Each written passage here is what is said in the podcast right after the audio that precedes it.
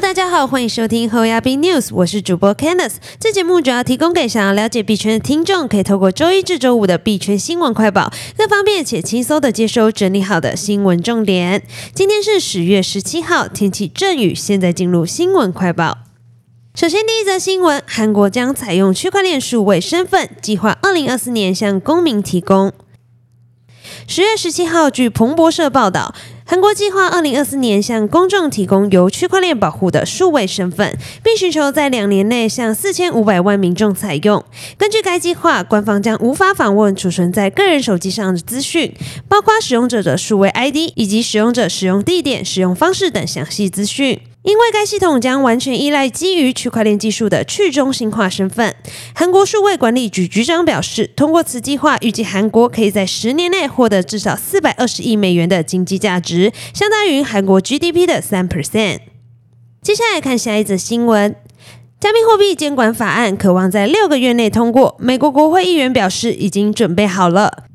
美国两党参议员新西亚卢米斯和露天娜在六月共同推出加密货币监管草案。两人昨日指出，认为法案的部分内容将在未来六个月内通过，以供总统拜登签署。露天娜指出，该法案有部分内容赋予 CFTC 对被认定为商品的数位资产的监管权，这部分的内容已准备好向前推进。卢米斯同意露天娜的评估，并表示，接下来涉及稳定币的部分法案可能会在国会通过。此外，他预计该法案将在两党广泛支持下通过参议院投票。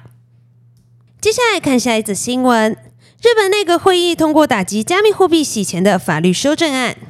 十月十七号，根据 Coin Post 报道。日本在内阁会议上通过外汇法等六项法律修正案，以作为防止洗钱的措施。对加密货币交易业务的营运商，要求其确认用户姓名等资讯，并在营业商之间进行通知。与洗钱相关的犯罪处罚也将增加。该国将能够冻结被联合国指定为参与大规模杀伤性武器扩散的组织和个人的资产。经内阁批准的法律修正案将会提交给本届国会。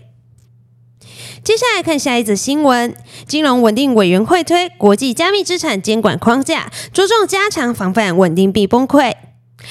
金融稳定委员会 （FSB） 十一日提出国际加密资产监管框架，主要目的有两个：第一是提出建议，促进对加密资产活动和市场在监管层面上的一致性和全面性，并加强国际合作、协调和资讯共享；第二是对全球稳定币提供监管方面的高级别建议，以有效应对相关金融稳定风险。该提议主张，有效的监管框架应基于同样的活动、同样的风险、同样的监管原则。若加密资产和中介机构履行的经济职能与传统金融领域的工具和中介机构履行的经济职能相当，就应该受到相同的监管。金融稳定委员会提到，监管还应考虑到加密资产的新特点和具体风险，必须应对加密资产生态系与传统金融体系之间日益密切的相互连接下可能产生的潜在金融稳定风险。此外，金融稳定委员会认为，高监管标准应适用于加密资产，如稳定币。这些资产可被广泛用作支付手段或价值储存手段，因为它们可能对金融稳定构成重大风险。对全球稳定币在监管方面高级别建议的。拟议修订加强了对用户赎回权和强有力稳定机制的要求。今天的新闻快报就到这边结束了。若听众有任何国内外新闻或消息，希望我们帮忙阅读，可以在下方留言分享。感谢你收听今天的侯亚斌 News，我是 Candice，我们明天空中再见，拜拜。